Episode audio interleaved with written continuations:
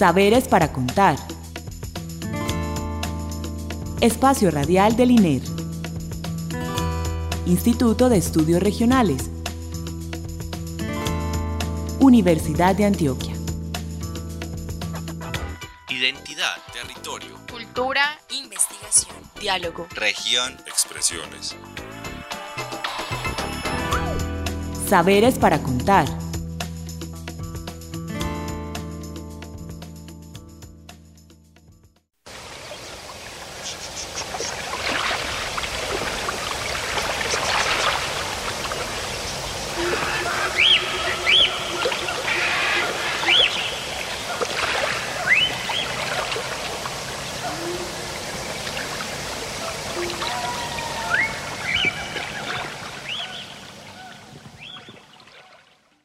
Buenas noches.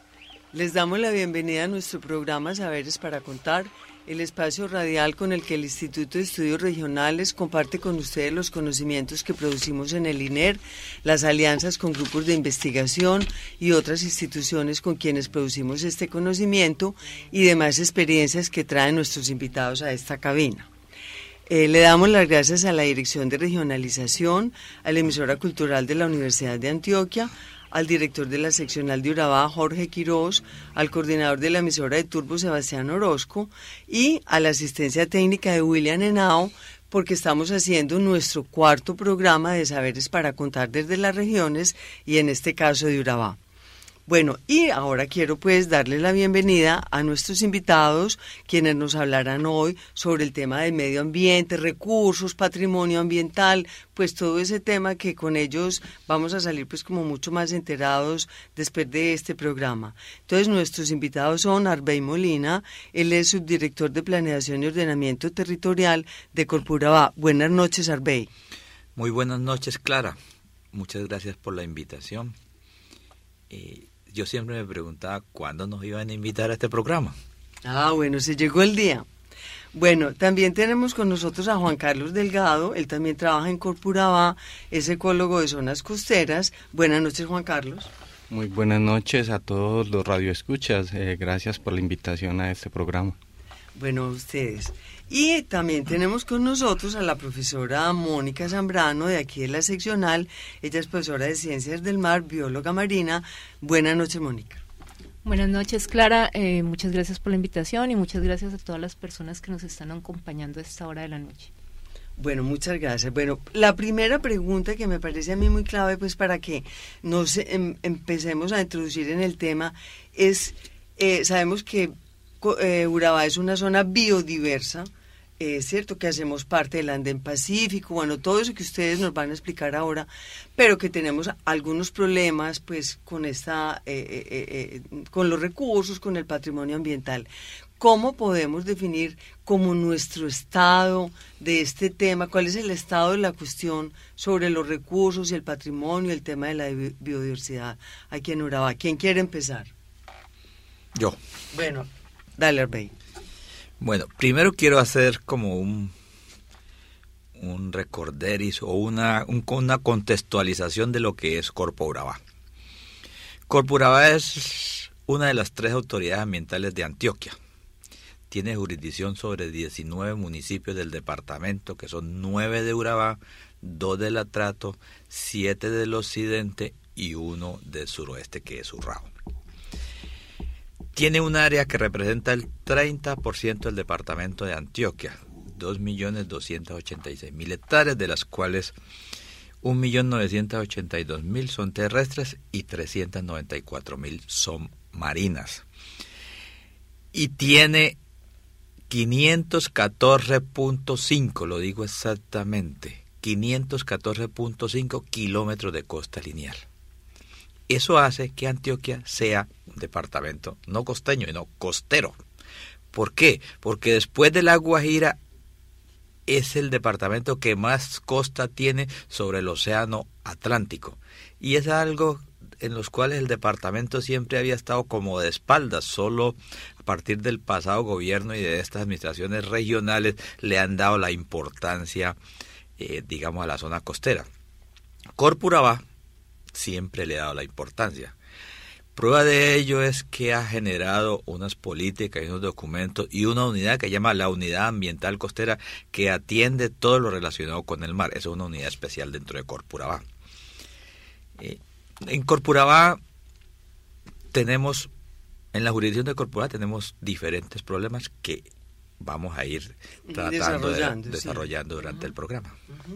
Bueno, Mónica, ¿cómo es el tema como de, lo, de, de ambiental o de los recursos o del patrimonio? Porque para algunos lo que se llama recursos ambientales, para otros comunidades lo llaman patrimonio ambiental. Entonces hay como una tensión entre si el recurso es para explotar o el patrimonio es para disfrutar. Esa es la tensión eh, en la que vivimos, pues es mi opinión. ¿Qué piensas tú? Eh, bueno, eh, como se expresaba antes, es cierto, estamos en una zona sumamente biodiversa. Eh, estamos aquí en el Chocobio geográfico y es un punto de alta diversidad a nivel mundial de suma importancia, con recursos maravillosos a nivel natural. y sin duda alguna, pues hablamos de la importancia que tiene para el hombre el eh, como generar beneficio de los recursos. Este, este tema que tiene que ver con los servicios ecosistémicos. Entonces, sin duda alguna, los recursos están y se pueden aprovechar. El problema radica en cuando eh, no los aprovechamos de manera adecuada, sino que hacemos un uso inadecuado, una explotación pesquera exagerada, eh, se disminuye el recurso pesquero, por ejemplo, cuando talamos de manera desmedida, entonces agotamos eh, los recursos arbóreos con todos los inconvenientes que, que esto trae. Eh, hay, hay que hacer un uso razonable, pero digamos que no solo es el uso razonable, también tenemos problemas a nivel ambiental que se relacionan con las actividades que desarrollamos los humanos, con el tema industrial, eh, con el tema de la vida moderna, eh, que sin duda alguna genera afectación a los ecosistemas y tenemos deterioro en ambientes marinos y en ambientes terrestres, que también eso va, digamos que, afectar ese patrimonio o esos recursos tan importantes con que contamos. Bueno, Mónica, me gustaría que, pues tú acabas de señalar varios como problemas relacionados como con distintos ecosistemas. Ah, me gustaría que Juan Carlos, si nos puedes explicar como cuáles son esos ecosistemas estratégicos de esta región, cuáles son ellos, que nos digas uno, dos, tres, los cinco más importantes, para poder entrar a mirar cómo cada uno de ellos, pues, eh, si bien están relacionados, tienen problemáticas diferentes. Eh, claro, mira, eh, principalmente es importante hablar de la complejidad que tenemos en la jurisdicción de Corpuraba. Corpuraba en, como lo decía el doctor Arbey, en su amplio territorio de sus eh, más de dos millones de hectáreas tenemos la complejidad que en nuestra jurisdicción convergen tres grandes regiones, ¿cierto? Hemos mencionado ya la región biopacífico, pero en nuestra jurisdicción están convergiendo la región Caribe, la región Pacífico y la región Andina. Es ahí donde nuestra eh, gran reto, o como lo dice nuestro eslogan, Corpuraba venimos desde el páramo hasta el mar. Ahí estamos mencionando los dos grandes ecosistemas estratégicos que se cruzan en nuestra jurisdicción. Entonces tenemos en la territorial Urrao y en la territorial Occidente unas amplias áreas de ecosistema de páramo. Y todas esas aguas que están naciendo en nuestra jurisdicción, tarde que temprano están discurriendo a la gran cuenca eh, del atrato y, finalmente al Caribe.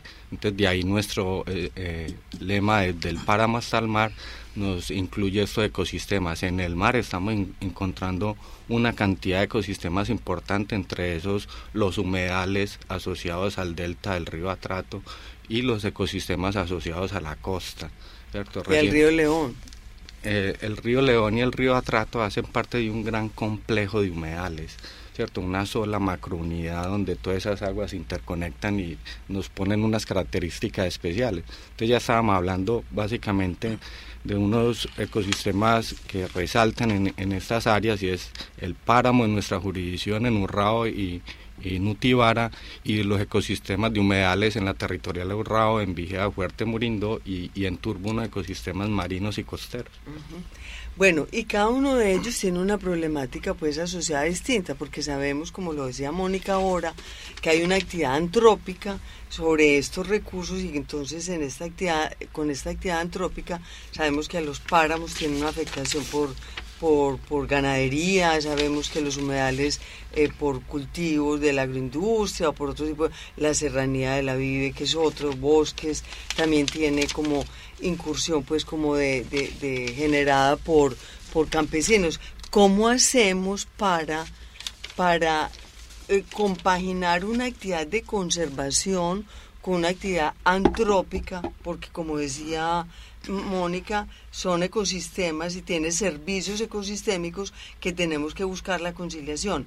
Hemos logrado nosotros, la pregunta para Corpuraba, como, como autoridad ambiental, lograr esa armonía entre la actividad antrópica y la conservación o un estado de sostenibilidad de estos ecosistemas. ¿Cuáles son como las principales problemáticas asociadas con esto? Los ecosistemas eh, que estamos mencionando son receptores de impactos eh, antrópicos. Todas estas áreas terminan siendo las que reciben el mayor impacto de las acciones del hombre. Pero entonces nuestra corporación tiene también una característica especial es que somos una corporación de desarrollo sostenible. Esa connotación o ese apellido que tenemos de desarrollo sostenible lo que nos hace es buscar el mantenimiento y la administración de esos recursos naturales en el marco de la sostenibilidad y del uso de esas comunidades. Entonces nuestro territorio está lleno de comunidades indígenas, de comunidades negras y de comunidades campesinas. Y son comunidades que están asentados en unos ecosistemas estratégicos que todas esas actividades generan impactos y esos ecosistemas son receptores de esos impactos pero el desarrollo sostenible van marcado hacia la reconversión de esos sistemas tradicionales que sean amigables y que sean armonizados con el medio ambiente. Toda actividad del hombre genera impacto, pero en el marco de la sostenibilidad lo que se busca es hacer un buen uso de esos ecosistemas para usarlos, aprovecharlos, pero que se mantengan las características naturales de esos espacios también. Mónica, desde tu perspectiva, ¿cómo ves esa relación antrópica? Eh, con, estos ecosistemas?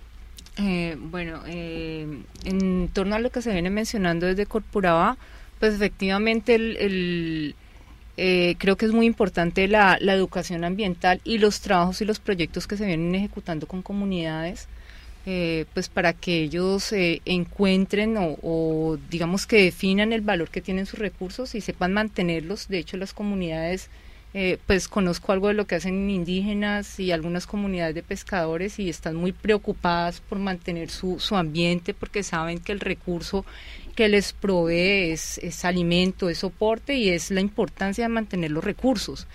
Entonces creo que, que eh, se vienen haciendo trabajos desde distintas partes en, en torno al, al, trabajo con comunidades que es sumamente importante. Eh, desde la universidad, Ciencias del Mar ha trabajado en articulación con el INER eh, en un proyecto que se desarrolló en torno al ordenamiento pesquero, el proyecto Lopego, eh, que terminó tal vez hace un par de años. Eh, se trabajó en lo que tiene que ver con pesca, en el componente social, en educar a las comunidades. Son personas muy apropiadas en estos momentos y, siempre lo han sido de alguna manera en, torno a manejar y aprovechar de manera sustentable los recursos.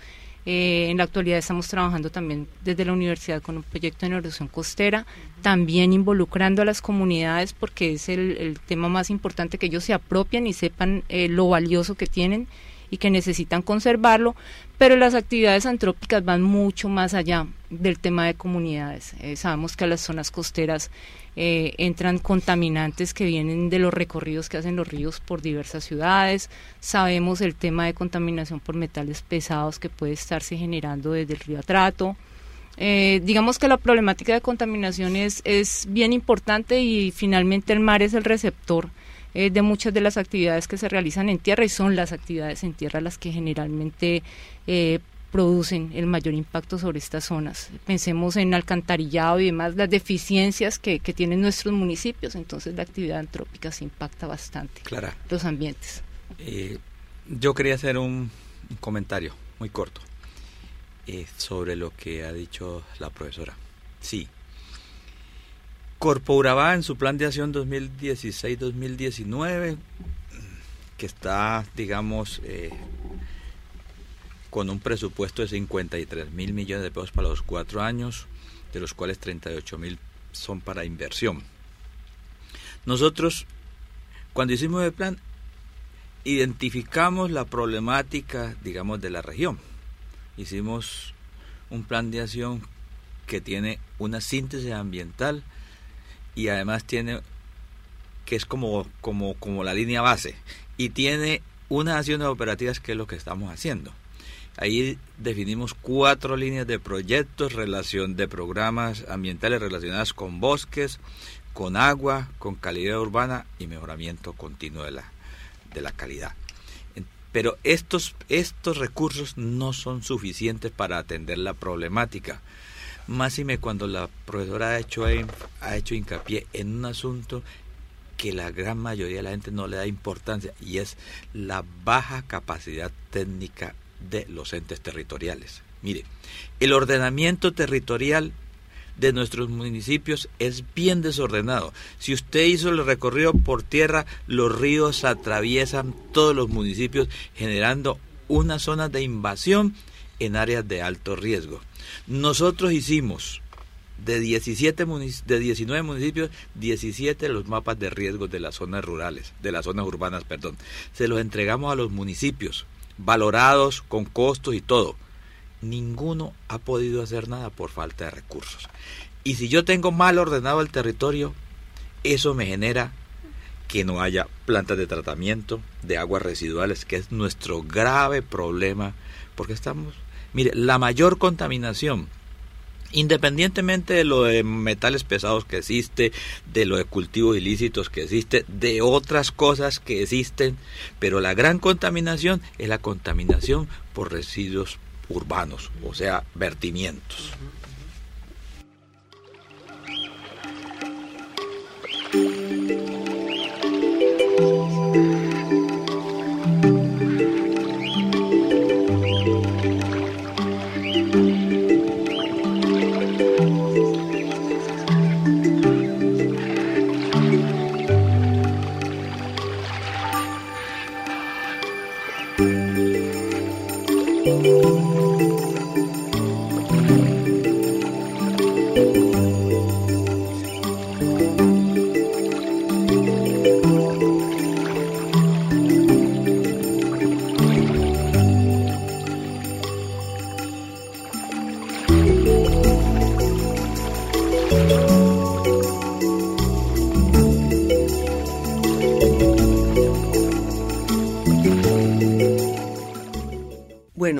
Ustedes acaban de eh, introducir entre Mónica y Arbey como un tema muy clave y es el, el cómo, pues, todos estos riesgos en los que está eh, nuestro patrimonio. Entonces yo quiero preguntarles, y sobre todo a la autoridad ambiental, Juan Carlos, hay, yo quisiera yo creer que ya hay un tránsito entre comprender lo ambiental de, no como un recurso, sino como un patrimonio que debemos cuidar. Máxime cuando hay una serie de obras de infraestructura que ustedes saben que las obras de infraestructura van generando todavía más consumo de recursos, en este caso en esos términos, entonces ¿en qué queda el término? Pues la posibilidad de cuidar el patrimonio ambiental. Entonces la pregunta es, ¿hay mayor conciencia de que la naturaleza es un patrimonio que hay que cuidar y respetar o no? Claro, efectivamente el, eh, todo el trabajo de educación, de sensibilización hacia estos aspectos han hecho de que los recursos naturales, digamos esa palabra que usábamos de que la explotación de esos recursos naturales ya no es explotación, es aprovechamiento sostenible, ¿cierto? Los, los recursos naturales son parte del paisaje, pero también hace parte del desarrollo de todos los pueblos y de todas las comunidades que, que están asentadas en el territorio. Entonces, desde la conciencia, desde la articulación del buen uso de esos recursos, es que se debe eh, voltear las acciones y la inversión de los pueblos debe ser también hacia el buen uso de esos recursos y, el buen aprovechamiento. Y la Corporación para el Desarrollo Sostenible de Urabá, que colinda con, con la Corporación del Valle del Río Sinú y que colinda con la Codechocó, donde tenemos ecosistemas, el de bosque seco en el norte o los que tenemos de humedales con Codechocó, ¿hay una correspondencia entre las corporaciones o esa relación cómo se da? No, la correspondencia entre, entre las corporaciones está en su mejor nivel. Mire, por ejemplo, un ejemplo chiquitico, acabamos de iniciar un proyecto para el metales para el control de los metales pesados en el río Atrato con Chocó y vamos a invertir cerca de 800 millones de pesos entre las dos corporaciones y en las dos jurisdicciones. Y vamos a trabajar mancomunadamente. Por ejemplo, nosotros colocamos el laboratorio de aguas, que es excelente, valga la cuña. Ellos colocan el monitoreo, nosotros una parte de la parte social y ellos otra parte de la, de la parte social. Y en general entre las corporaciones hay mucha articulación. Porque es que a pesar de que las jurisdicciones de las corporaciones fueron divididos políticamente, los ecosistemas no se pueden dividir, son no solos. Y ahora, el desarrollo no lo podemos parar, pero el desarrollo tiene que ser acorde con el desarrollo sostenible, acorde con el desarrollo sostenible. Nosotros mínimamente le tenemos que dar a los que vienen atrás el planeta como lo encontramos y es responsabilidad de todos. Pero estamos haciendo muy mal la tarea, pues hasta el momento, ¿cierto? Nos toca como mejorar en eso. Quiero preguntarle a Mónica, por ahí leí una noticia de que habían cogido un cargamento de yo no sé cuántas toneladas de mercurio que iban para explotación en el atrato, que eso es lo que llega al mar. ¿Cómo está ese tema de la de qué sabe Mónica de la minería ilegal en el atrato que todo lo recibe el Golfo de Urabá? Pues sí que nos afecta a todos estos ecosistemas. Bueno, el tema de minería ilegal sí nos afecta a trato, pero digamos que es un tema crítico en muchas regiones del país. Eh, de hecho, sabemos que el, es más que entre el metal pesado, es que en realidad son, son elementos que no, que no se pueden modificar. Entonces entran al ambiente y ahí están acumulados y ahí están disponibles. Eh, en el ambiente, sin duda alguna, causa una afectación importante, pero debemos tener en cuenta que es que no es solo que se quedaron en el agua y en el sedimento, sino que se incorporan organismos y que de organismos pasan humanos. Entonces, pues ya sabemos que había un trabajo sobre a nivel Estado, sobre ley de Minamata, por las implicaciones que tiene la contaminación por mercurio. En realidad es algo crítico en muchos puntos del país. En la Bahía de Buenaventura el río de agua está terriblemente contaminado por temas de minería ilegal y en el atrato pues no podemos esconderlo. Todos sabemos que también tenemos problemas y este tema de hacer un seguimiento ambiental y ver qué podemos hacer sobre esta zona, eh, generar información sin duda alguna es crucial. Bueno, yo tengo aquí todos los temas sin tratar y ya se va a acabar el programa, pero hay un, hay como unas acciones que veo por ahí investigamos de empresas verdes, Colombia Vivo, ese programa nacional con conciencias, turismo ecológico que están haciendo avistamiento de tortugas allá en el norte, en la, en la ensenada de Río Negro, estrategias de conservación internacionales con una red también, pues como Ready, ¿cierto? Eh, ¿En qué va eso? O sea, esa es la esperanza, además del plan de cambio climático y paz que tiene 2040, 2040 que tiene Corpuraba, ¿realmente tenemos la decisión política o son cosas que se nos quedan en el papel, como nos ha pasado muchas veces? Para que terminemos un programa esperanzador. ¿Quién quiere hablar? Bueno, evidentemente eh, esos son buenos ejemplos de lo que debemos hacer. Eh, lo de las tortugas es maravilloso y eso es con Acaetur y eso es un patrocinio de Corpura desde hace mucho tiempo. El turismo verde aquí en Bocas del Atrato que desafortunadamente decidió no vino, pero allá Corpora ha hecho un trabajo inmenso. Tenemos 6.993 hectáreas de manglar, de los últimos que quedan en el país. De las manchas más lindas de manglar que hay. Y el plan 2040 que vale 90 mil millones de pesos y que estamos luchando y que fue hecho con 104 entidades del sector público, gobierno nacional, regionales, municipales, departamentales, con todo el mundo metimos ahí y que tiene un componente maravilloso que es que vinculamos la paz por primera vez al ambiente como una oportunidad de reivindicarnos y reconstruir tejido social. Pero la verdad, la verdad, la verdad es que nos faltan muchos recursos porque muchas veces dejamos al Estado solo, al Estado solo, y tenemos que empoderar al sector privado que presiona fuerte sobre los ecosistemas y sobre los recursos naturales a través de la ampliación de la frontera agrícola y todo ese tipo de cosas que presionan, digamos, el desarrollo sostenible. Y las comunidades que también presionan, pero las comunidades hay que empoderarlas. Si no trabajamos con las comunidades, mire, el Estado no puede colocar un cuidador ambiental atrás de cada ciudadano. Por eso es muy importante la educación ambiental. Y por eso tenemos que definir un modelo de desarrollo que realmente sea sostenible y no que sea a costas de la explotación de la naturaleza. Bueno, ¿quién quiere rematar este programa? Juan Carlos, Mónica. No, pues eh, yo creo que decir, invitarlos a todos a que real, en realidad es empoderarse, como, como decían en esta mesa del tema ambiental, eh, es responsabilidad de todos, es eh, más que proteger un recurso determinado, tomar conciencia de residuos sólidos, de cómo todos tenemos que aportar a mantener los recursos y a mantener el ambiente lo mejor posible con el fin de evitar impactos sobre los organismos. Recordemos que un plástico pues va al suelo, pero puede terminar en el mar, matando tortugas, matando delfines. El impacto va mucho más allá. Y nosotros no hacemos campañas de limpieza del entorno, de uso de plásticos, nada de eso educativo, Mónica. Eh, creo que, que es importante el tema de educación, pero falta mucho falta mucho, en la zona falta mucho, todavía vemos niños con caucheras, todavía vemos niños matando iguanas, todavía vemos gente eh, cazando cangrejos, que sabemos que está en vía de extinción en la zona. Eh, todavía vemos gente matando perezosos y comiéndoselos. ¿Y el plástico del banano ya es biodegradable o no? Eh, creo que aún no. No, todavía eh, sé que hay unos proyectos, pero aún no. Entonces, digamos que son muchas las actividades que generan impactos fuertes y que también como comunidad y cada persona debe eh, empoderarse del tema y generar cambio.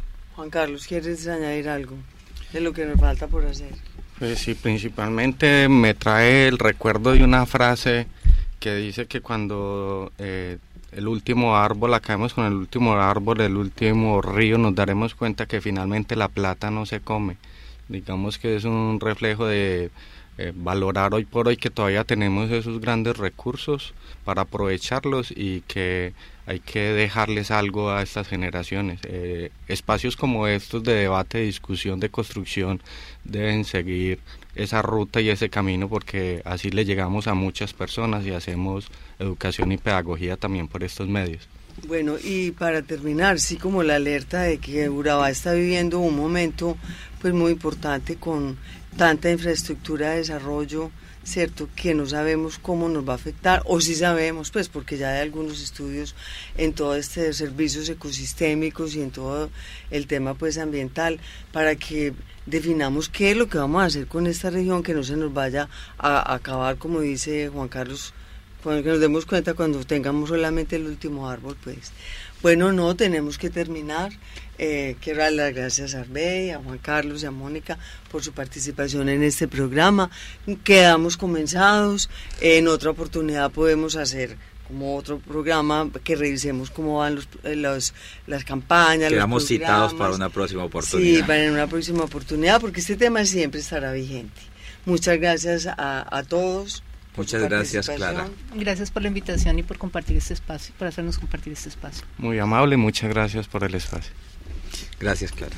Bueno, gracias a Curpuraba, a la Universidad de Antioquia con Mónica, eh, como profesora. Bueno, y quiero darle las gracias a, a, William por la asistencia técnica, a William Henao, a Caterine Montoya por la realización. Estuvo con ustedes en la conducción Clara Inés Aramburo. Pueden escribirnos a saberes para contar gmail.com. También estamos en Facebook y en Twitter. Feliz noche y muchas gracias. Saberes para contar